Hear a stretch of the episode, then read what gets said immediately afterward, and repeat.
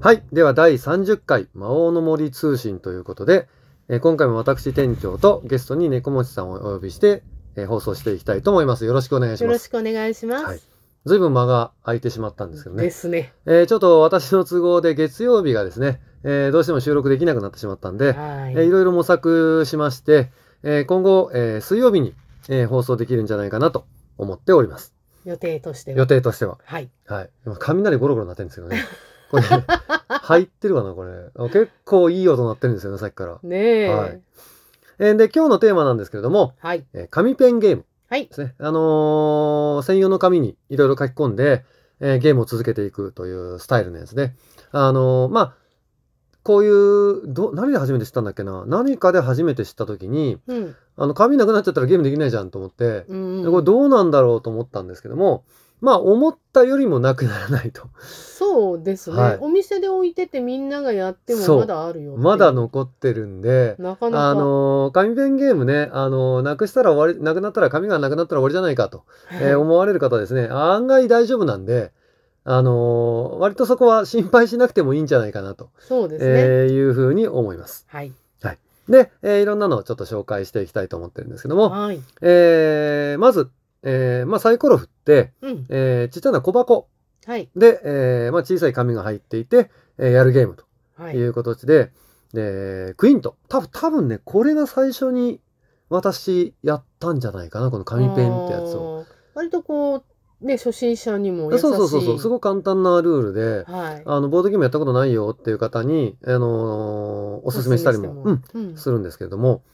え言うて紙なくなんなかったですね、これ。はい。 もう言う3年ぐらいは経ってると思うんですけども、まだなくまなだってない全ですね然大丈夫ですね。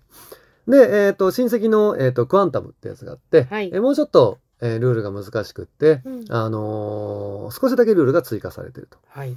で、それのさらに、えールールを多くしたのが、うんえー、元春クレバーですね。えああ、ー、猫町さんが大ファンの やつ。はい。はいアプリも入れてます。そうですね。このあたり実はアプリにもなっていて、あのーソロプレイもできるような、ちょっとね、あの、かパズルのようなそう。感じのイメージ。ジが強いですね。はいサイコロの出目によって左右されるんだけど、その出目を、えーどれ使うのとか、うんいつ使うのとかいうのが、えー結構あの悩ましい。そうですね。選択によって、ちょっと点数の差が。うん。あの、結構ドーンと出てしまう。もちろん出目によってもね、はい。えードーンと出るんですけども。えーで、ここの元春クレバー、えー人気が出まして、はい。えーまあ続編として、えードッペルソークレバーとか、はい。えークレバーホフトライとか、はい。えー続編が出ているぐらい、うんあのー割と衝撃を与えられたゲームというふうになってます。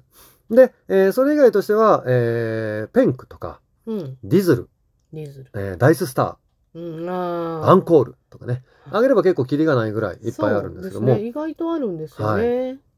で、えーもうちょっとというかも、もっとルールを簡単にしたい。もうビンゴゲームみたいな。もう運の要素をこうがっつりやりたいと。うん。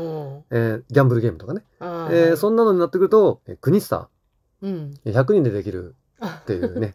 あはい非常にシンプルな。まあサイコロ振る役がいて、サイコロ2個だけ振って、はい。あとはもうただただ、えー書きんで込んでいくだけの、もう戦術も戦略も、ないと言ったら嘘になるけど、限りなくないに近い。いく。まあ、運がかなり左右しますよね。で、これも、まあ、あの、クナスターというね、うん。あ、の ーもう一個似たようなゲームがあありまあるんですねあります、あそりんまなす、あります。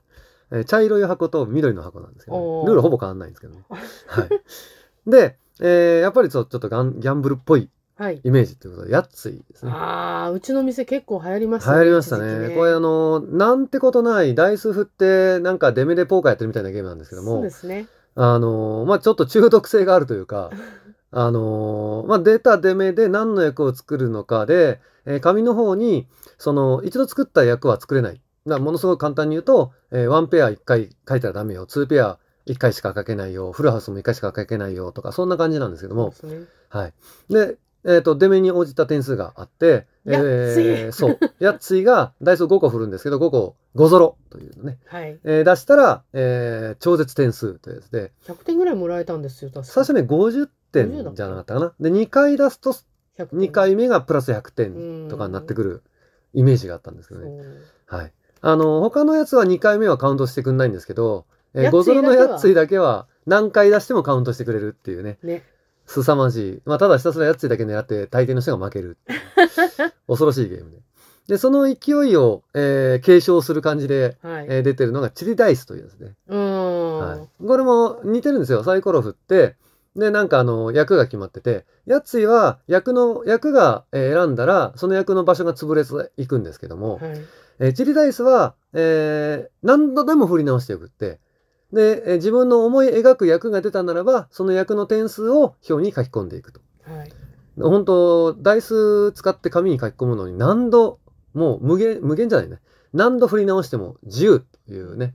ただ、30回が上限ですよね、確かそうです。あの、ゲームを通じて、振り直し回数じゃないです。ゲームを通じて、一人のプレイヤーは30回しか振れないというルールがあって、その振り直しも1回として数えるんで、あのー私が1回振りましたと。で、えー次、猫町さんの番ですと。猫町さんが振ったんだけど気になかったから、に振り直したと。もう1回振り直したと。もう1回振り直したと。これ4回振ったんで、え4回分消費しちゃって、えーもう納得して書いた後にまた私。で、私は2回目を振ったよと。いうふうになるんで、全員が同時に終わるわけじゃないというタイプのゲームですね。ちょっと珍しい感珍じ。しいですね。あの、だから、第1手番目で、あの、私ゲームから抜けますっていうのを ね、あの30回。怒りを、そう、30回振っちゃえばいいんで。まあ、あと何も残ってないっていう恐ろしいことが起きる。これもなかなか熱くなる中毒性のあるですね。ゲームですね。で、えーまあそうやってちょっと、あのー、ダイスして紙に書き込むだけじゃなくて、もうちょっとなんかないのと、うんえーいう風になったら、えーそういう背景設定とかね、はいストーリーとか、紙そのものがすごい綺麗とか、そうね。ええーそういうの、まあ、いかにもボードゲームっぽいやつとはいいう形になってくると、えー、Welcome to というやつがあって、ああ。えーこれもいろいろと、あのーサプリメントみたいな感じで出ていて、うんえー元祖 Welcome to から、えー、とアイスクリームのアイスクリームショップのとこ行ってみたりとか、えー地球破。うん滅しちゃったからこうシェルター隠れるとか、ああ、ありましたはいね。あのーゾンビ襲ってくるぞとか、うんいろんなテーマで、ああ、のーラスベガスもそう。そうです。あれ、ラスベガスの一番新しいんじゃないかな。おーなるほうどん。あの、あるんですけども、はい。これもなかなか専用の綺麗なえーシートに書き込んでいですくねというスタイルですね。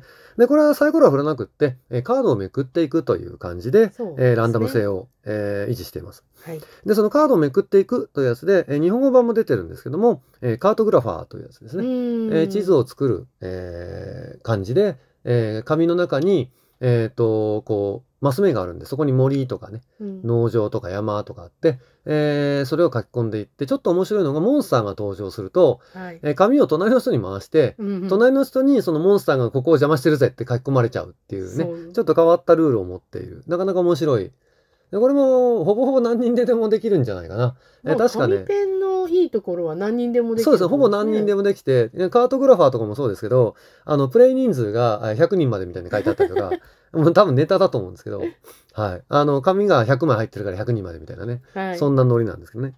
それからあと、えー、アルベンツアン。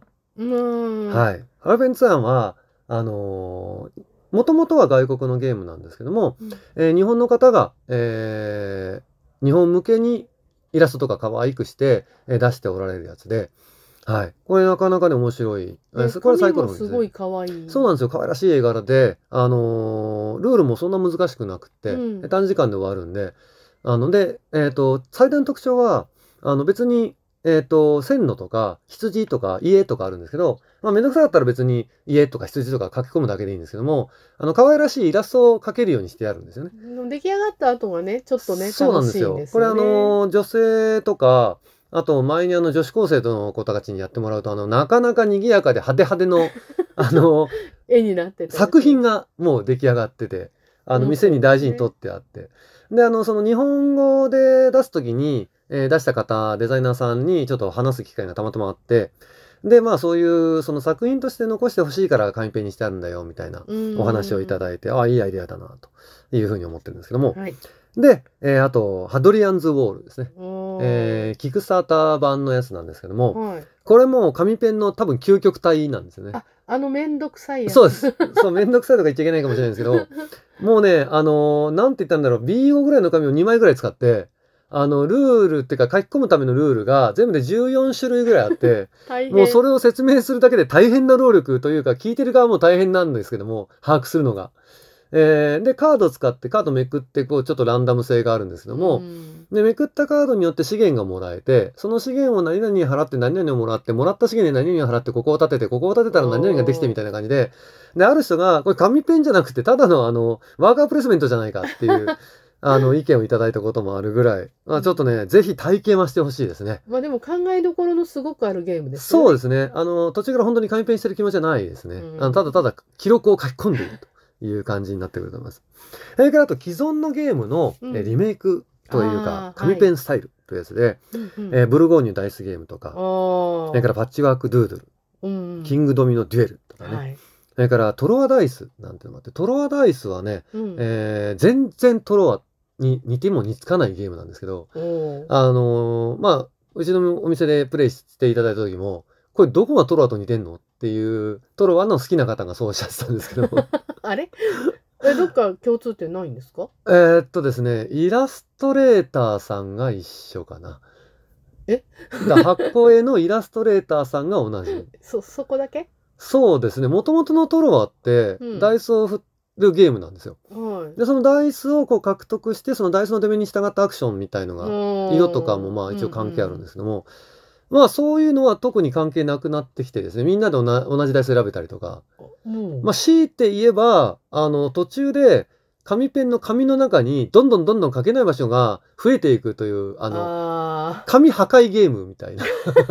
書く場所破壊ゲームっていうルールを持っていて、これね、これなかなかない、あの、お前書くなって言われちゃうっていーう紙ペンゲームっていうおー面ね。白そうではこれありもますねぜひちょっ。とやってほしいゲームですね。はい。えー、というわけでですね、まあ私の個人のおすすめとしてはこのドロワダイスとハドリアンズ・ウォールが超おすすめの、お、おーはい。まあ多分猫虫さんのおすすめは元春クレバーじゃないかなと思うんですけども。